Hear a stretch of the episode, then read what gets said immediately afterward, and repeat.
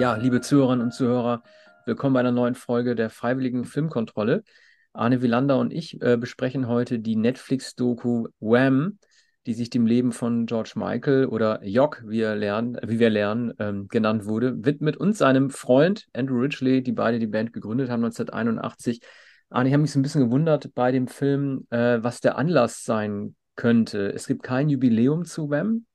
Ähm, es gibt auch keinen ähm, runden Todestag George Michaels. Es gibt so eine Vinyl-Singles-Box, die auch sehr gut ist, die veröffentlicht wurde mit allen Seven Inches, die allerdings auch jubiläumsfrei erscheint. Also weder Trennung noch Bandgründung stehen da im Fokus.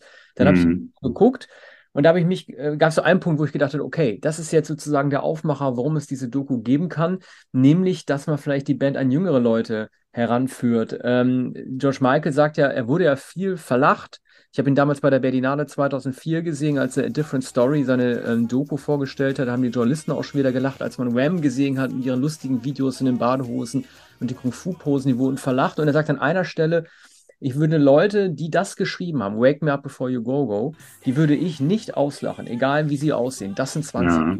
Ich glaube, man sollte einfach viel jüngeren Leuten jetzt nahe bringen, was für eine tolle Band das eigentlich war und was für ein guter Komponist er gewesen ist. Ja, aber wer will das den jüngeren Leuten nahebringen? Doch sehr wahrscheinlich Andrew Ridgely im Wesentlichen, der ähm, hier, also die Geschichte von Wham wird sozusagen aus dem Off erzählt von George Michael und von Andrew Ridgely.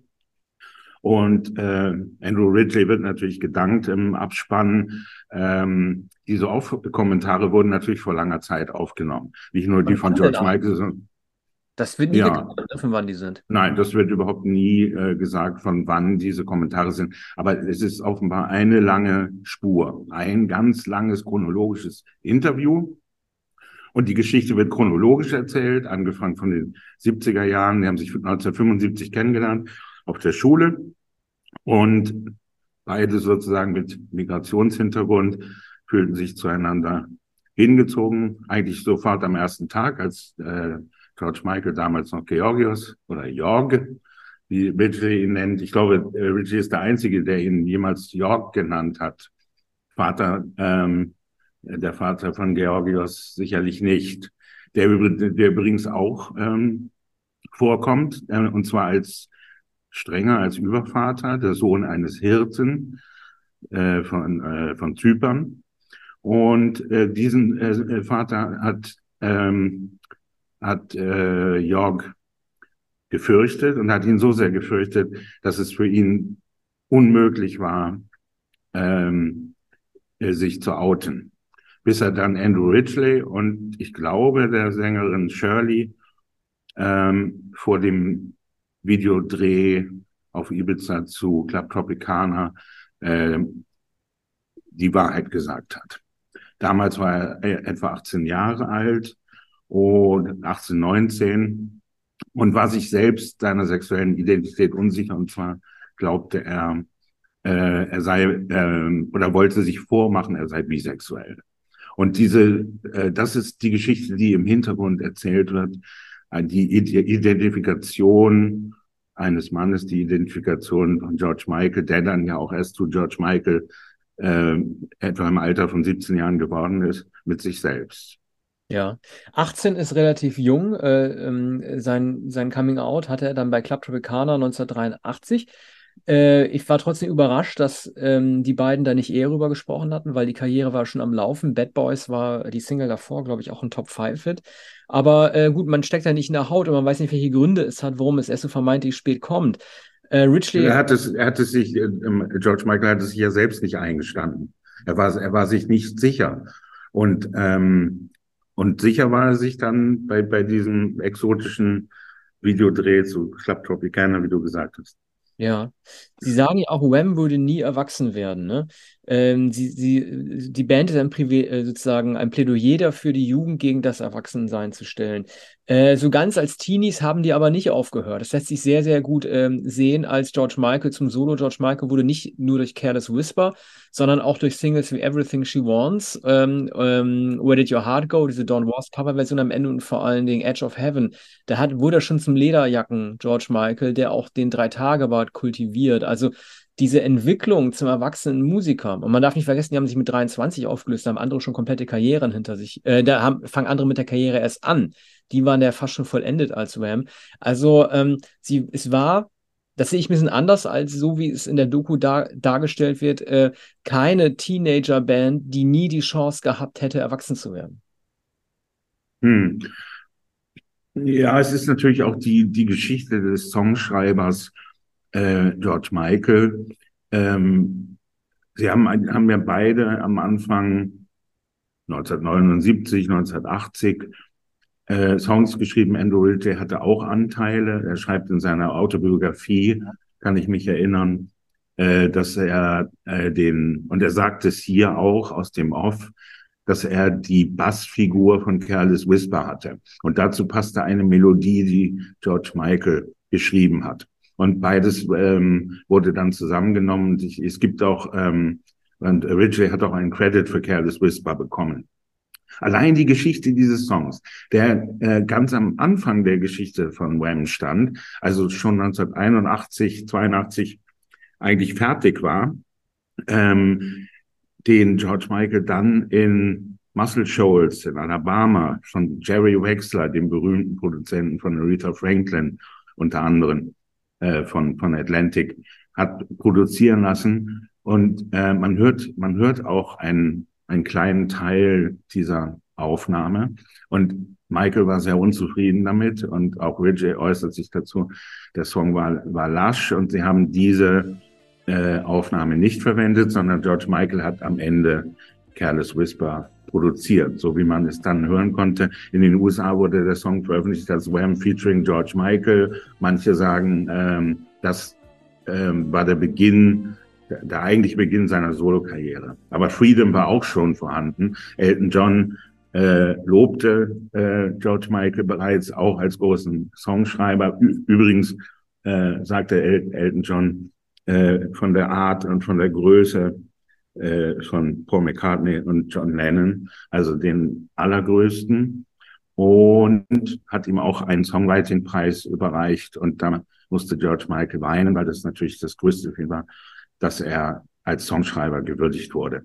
Und ähm, was auch immer mitklingt, ist eigentlich, dass ähm, Andrew Ridgleys nicht Neid, aber doch sein in den Hintergrund treten gegenüber dem besten Freund, der sich rasant entwickelte als Songschreiber. Ridgely äh, sagt, äh, gibt selbst zu, dass er sich als Songschreiber gar nicht entwickelt hat und dann auch gar nicht gar nicht mehr mitgeschrieben hat und dann ja auch sehr bald, nämlich 1985 äh, gab es Herr Wham auch nicht mehr. Und er wollte, er wollte äh, York nicht im Weg stehen und ist, ist deshalb sozusagen im Schatten verschwunden.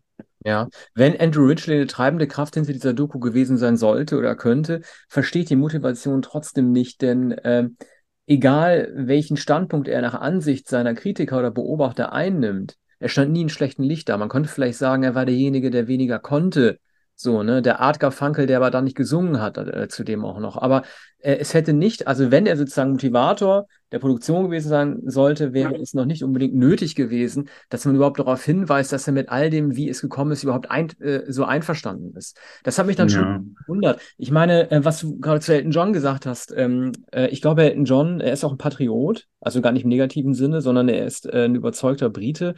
Und ich glaube einfach, ähm, es tat Elton John total gut, nach ähm, diesen, dieser ankündigenden Dominanz von Madonna, Michael Jackson und Prince, äh, einen Briten einfach auch ähm, zu loben, der Solomusiker ist. Denn ich habe mir mal überlegt, ich glaube, abgesehen von Elton John in den 70ern, gab es wenige Solo-Briten, die äh, zu Superstars wurden. Man könnte über David Bowie noch reden. David Bowie hat aber streng genommen, das vergisst man oft, der war in den 70ern nicht so reich. Der hatte erst 1983 äh, mit Let's Dance und dieser äh, Serious Moonlight Tour die erste weltumspannende, den ersten weltumspannenden Karriereschritt hin, hingelegt.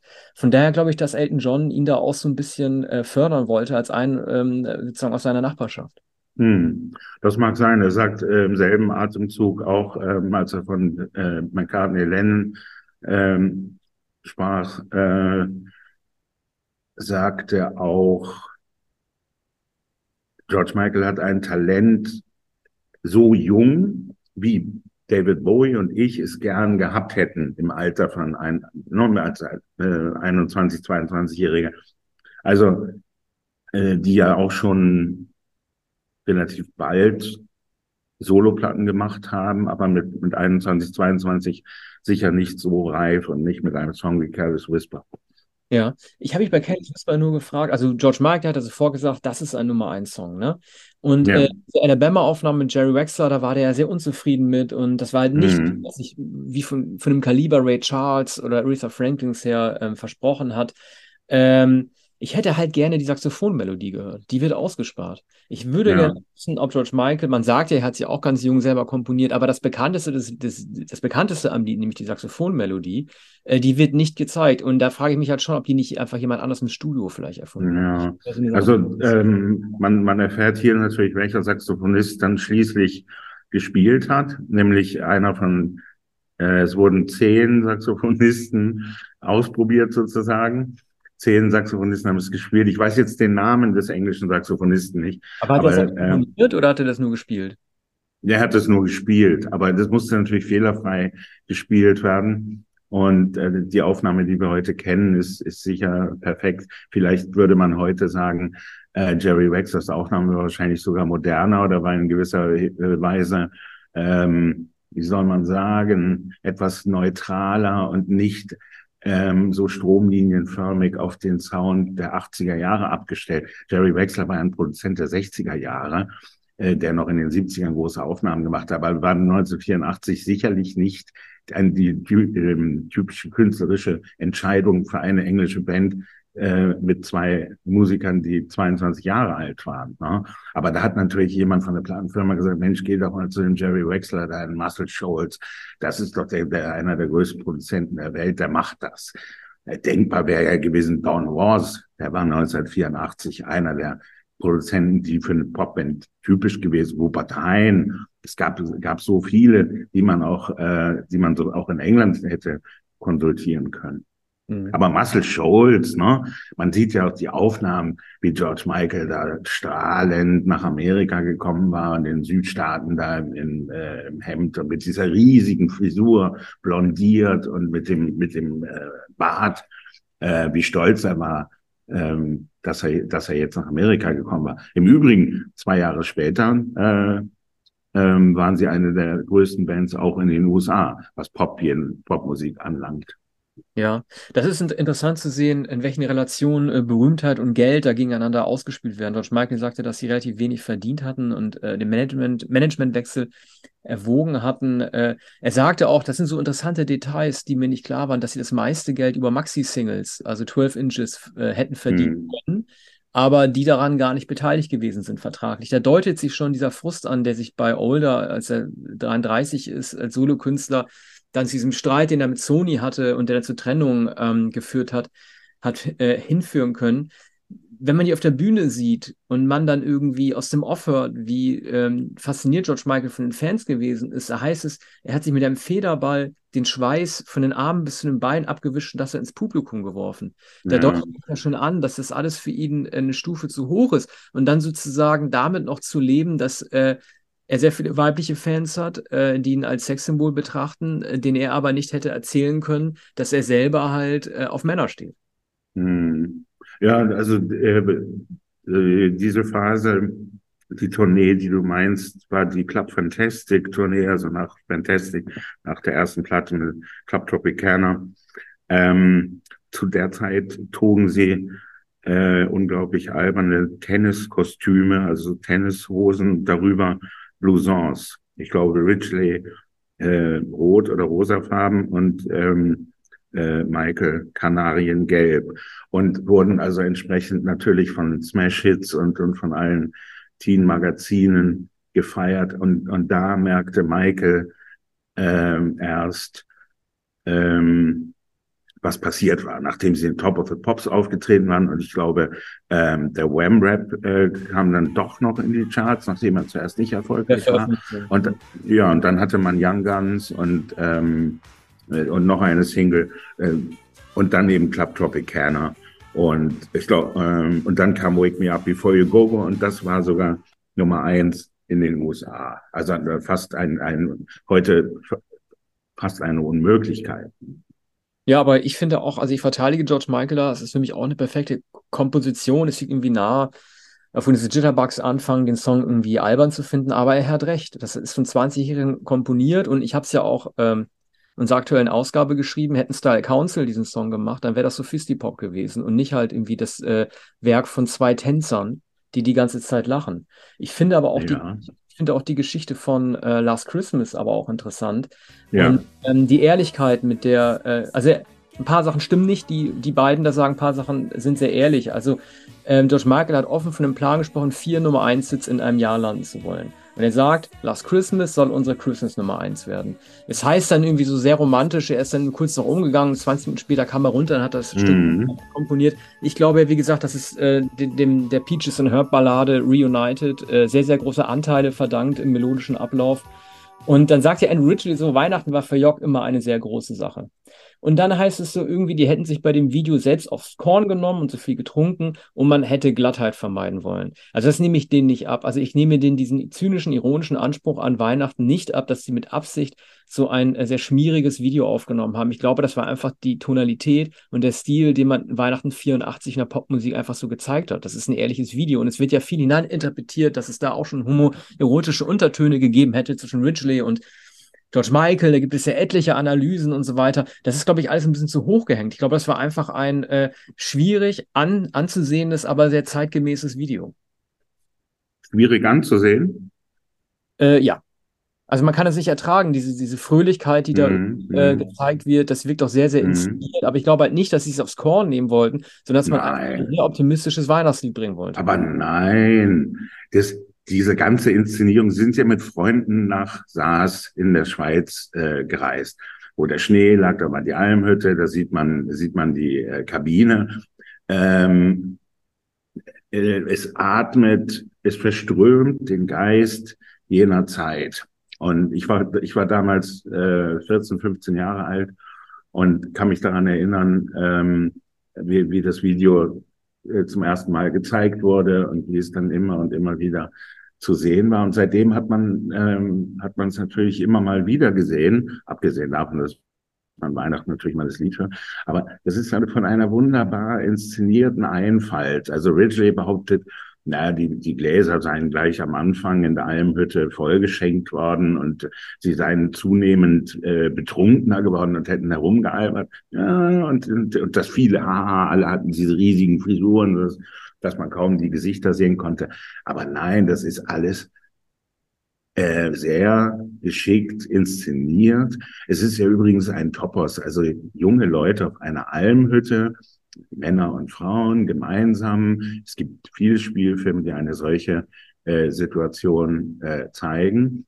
Ähm, und wahrscheinlich gab es auch vorher schon ähnliche Videos. Aber dieses Video ist, wie man heute sagt, ikonisch geworden. Die Schneeballschlacht, die äh, Ski-Overalls, die, die Hüttenszene um den Tisch, wo man nicht genau weiß, warum lachen die die ganze Zeit. Ne? Die, die lachen, lachen sich an mit offenen Mündern und äh, man weiß einfach nicht, was so lustig ist. Ne?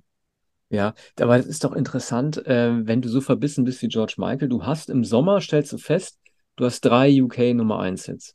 Und du ja. nimmst dir den Plan vor, dass du unbedingt einen vierten Hit schaffen willst. Du hast dein Album schon veröffentlicht und weißt, da ist vielleicht kein Nummer 1 Hit mehr drauf, weil du alle Singles schon ausgekoppelt hast. Was machst du dann im Spätherbst, wenn du nervös wirst und denkst, wo kommt der vierte Hit her? Ja, Weihnachten steht vor der Tür, ich komponiere mhm. ein Weihnachtslied. Also dieser Generalplan, den er hat, ist wirklich sehr, sehr bewundernswert. Und was ich am allerbesten finde an der Doku, ist, dass er sehr offen darüber gesprochen hat, dass es ihn doch gewurmt hat, dass nämlich Do They Know It's Christmas, an dem er zwar ja. gewesen ist, dass der den Number One Spot am Ende ihn nämlich doch weggenommen hat. Und Last Christmas ja. nicht Nummer eins, wurde sondern nur Nummer zwei. Und diese Ehrlichkeit, mit der er einräumt, mhm. obwohl das alles ein ganz edles Anliegen ist. Das ganze Geld geht zu Live Aid und nach und nach Äthiopien sowohl Last Christmas als auch Do They Know It's Christmas. Aber dass er das einfach sagt, dass ihn das in seiner Ehre so ein bisschen gepackt hat, nicht die vier Nummer eins jetzt geschafft zu haben, obwohl es um die Bekämpfung des Welthungers geht, das finde ich sehr, sehr ehrlich. Und das ja, finde ich das beste von dem Film. Das ist wahrscheinlich sogar die beste Pointe des Films, dass dann Do They Know It's Christmas kam, an dem George Michael auch teilgenommen hat oder an dem Wham teilgenommen haben. Und dass das natürlich dann auch in der zweiten Woche und in der dritten Woche um Weihnachten herum äh, die Nummer eins war und äh, Last Christmas Nummer zwei wäre natürlich unter anderen Umständen ähm, die Nummer eins zu Weihnachten gewesen, was ja übrigens jeder englische Popmusiker äh, gern erreichen möchte. Äh, und dann die zweite Pointe. Im Jahr 2021, 20 äh, oder 21 war Last Christmas dann die Nummer eins der britischen Charts. Das steht im Abspann und ich habe das auch schon mal gehört. Dass, ich weiß auch gar nicht, was da der, äh, was dafür der Anlass war. Also wurde nochmal wieder veröffentlicht, vermutlich, oder? Ich glaube, äh, das Lied wird, glaube ich, jedes Jahr wieder veröffentlicht. Das wird, glaube ich, ja. jedes Jahr wieder veröffentlicht. Oder beziehungsweise die Tatsache der Wiederveröffentlichung ist heutzutage nicht mehr so wichtig, weil du durch Streams, äh, die ja sozusagen autonom von Hörern ähm, gesteuert hm. werden, je nach Popularität nach Weihnachten das halt wieder hochholst. Es gibt ja auch äh, All I Want for Christmas is You von, Mar von Mariah Carey, das, äh, glaube ich, aus den 90ern stammt, aus den mittleren 90ern und für viele Jahre der größte Weihnachtshit ohne hohe Chartnotierung gewesen ist. Und ich glaube, dass dieses Lied vor zwei oder vor einem Jahr erstmals eine Nummer eins wurde. Das Lied kennt auch jeder. Das ist nicht so groß wie Last Christmas, ist aber auch ein großer Weihnachtssong. Mhm. Der ähm, wurde auch jetzt, es geht halt alles jetzt durch Streaming halt, wo du nicht mehr physisch was veröffentlichen musst und pushen musst, sondern halt einfach äh, hoffst, dass zu Weihnachten die meisten Leute das richtige Lied dann. Ja. Dann müsste Last Christmas eigentlich zu jedem Weihnachtsfest Nummer eins sein. Happy Christmas War is Over von John Lennon und Yoko Ono. White Christmas müsste immer, immer Platz zwei sein. Aber ja. jedenfalls im Jahr 2020, meine ich, ähm, wurde der Song dann tatsächlich als Nummer eins notiert, einige Jahre nach dem Tod George Michaels. Ja. Mhm. Es ist halt immer so ein bisschen schwierig in Dokumentation. Es gibt ja immer die große Frage, ähm, äh, verknüpft man einfach bestehendes Dokumentarmaterial und lässt die Leute so reden, wie sie reden? Oder setzt man da Talking Heads hin, die erklären, worum es da geht? Ich finde die Herangehensweise bei diesem Film nicht unbedingt unsympathisch, nur, und das hatten wir schon besprochen, es ist halt unklar, aus welchen Jahren diese Beiträge kommen. Ob Richie das vielleicht auch, der klingt auch deutlich älter als George Michael. Also stellt sich auch Ja, der klingt etwas heiser, so kann man ja. auch die, die Stimmen der beiden ja. deutlich unterscheiden, obwohl nie eingeblendet wird, wer spricht. Genau, das ist manchmal auch nicht so richtig zu erkennen. Aber es gibt so tolle Einblendungen, ähm, gerade was die, die Nachrichtenberichterstattung zur China-Tournee angeht. The Great Wham of China, äh, so typische Tabloid-Schlagzeile, äh, Schlagzeile, mm. Wortspiel, wie noch, äh, wie man aus England kommt. John Peel äh, sieht man auch ganz kurz.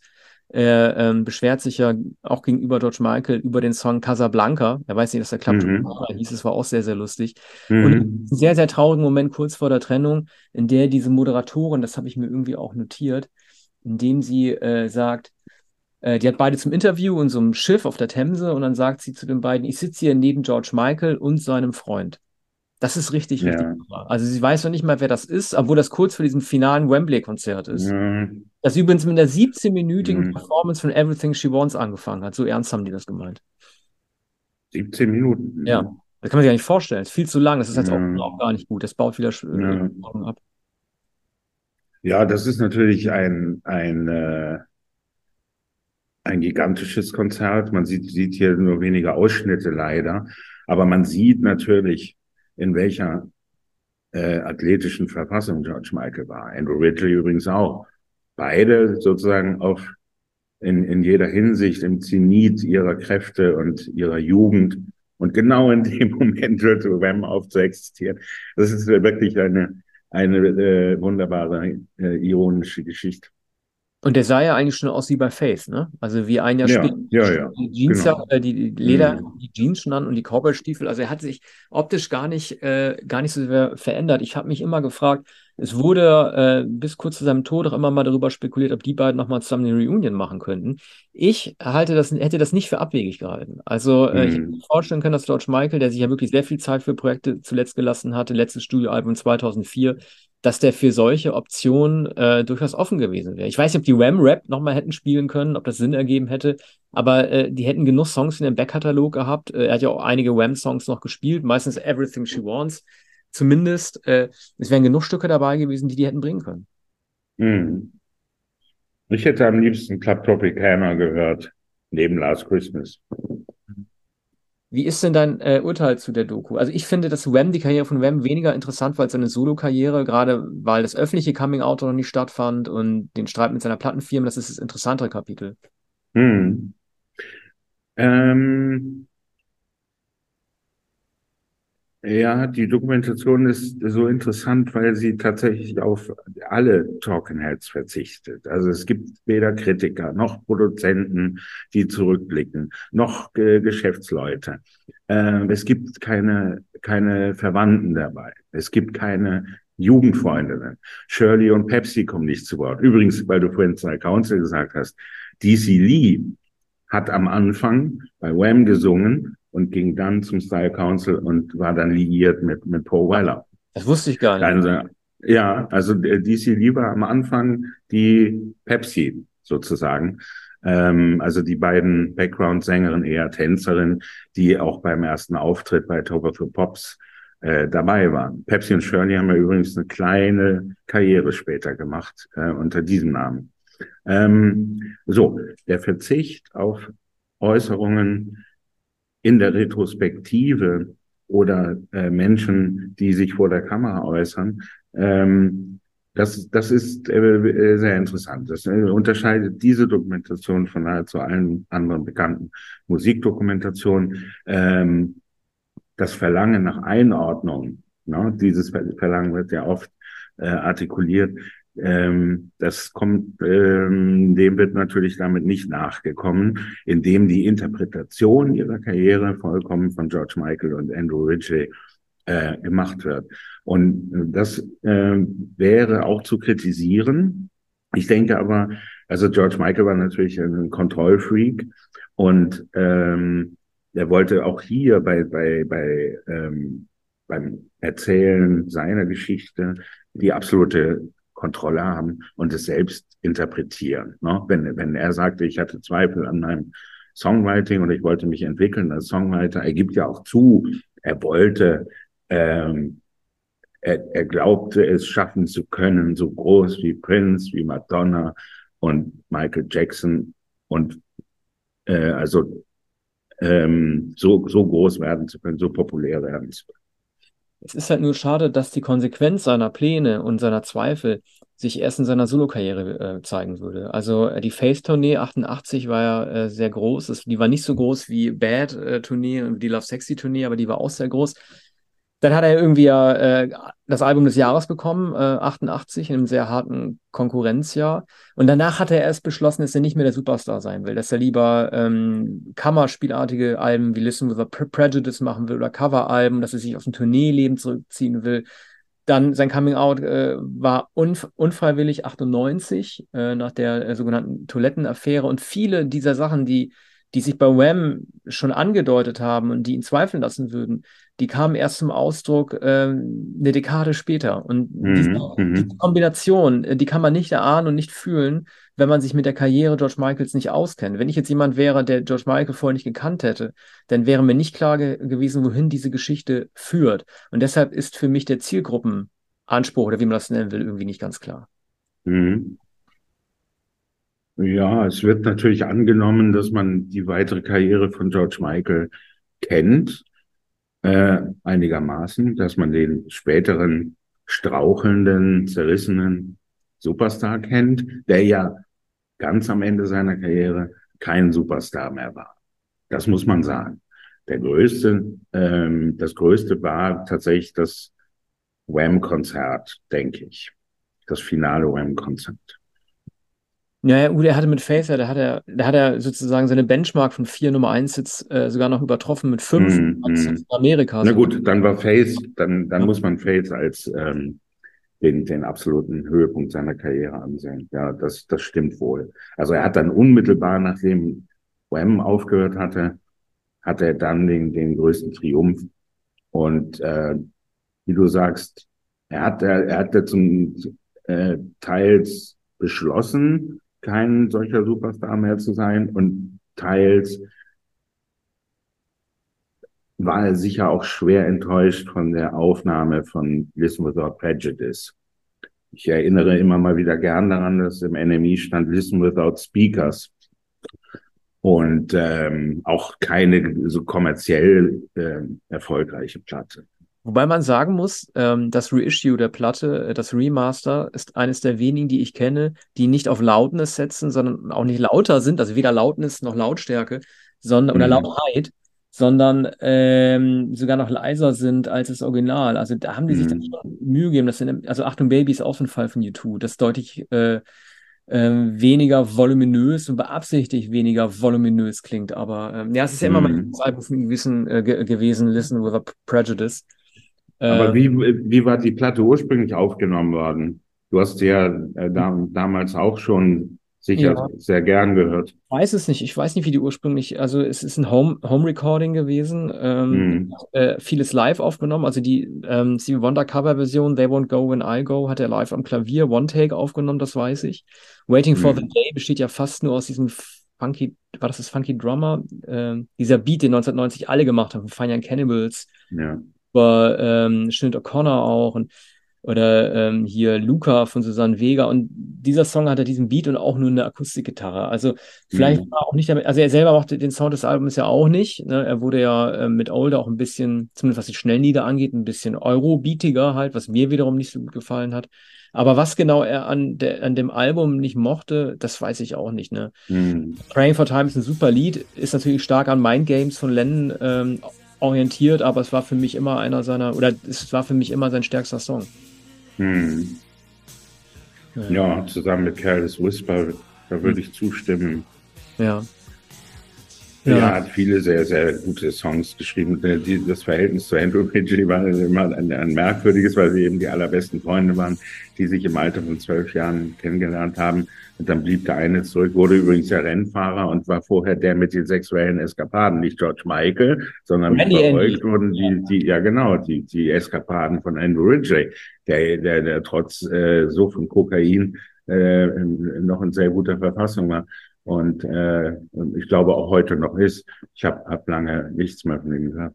Du, das war aber, äh, als, als, als, als George Michael gesagt hat, I'm gay und sein Coming Out hatte, war ich davon ausgegangen, dass Andrew Ridgely sein Partner gewesen ist, also auch sein Liebespartner. Also ich wusste ja. von Andrew Ridgely so wenig, dass mir die Randy Andy oder Animal Andy Yellow Press so. Headlines, die waren mir gar nicht, also das, ich war eh zu jung, aber das, das hm. war mir gar nicht bekannt. Ich war, als es 98 hieß von George Michael, ja, okay, ich bin schwul, dass es dann klar war, okay, alles klar, dann waren die beiden auch ein Paar. Das, so habe ich das immer gedacht. Und ich dachte, dass George Michael mit der blonden Frau auf dem Segelboot aus dem Video von Careless Whisper zusammen ist. Ja. Wäre auch toll. Ja, auf dieser hohen Note können wir jetzt ähm, die Sendung beschließen. Ja. Alles klar. Danke fürs Zuhören. Bis demnächst. Bis bald. Tschüss. Danke. Thank you.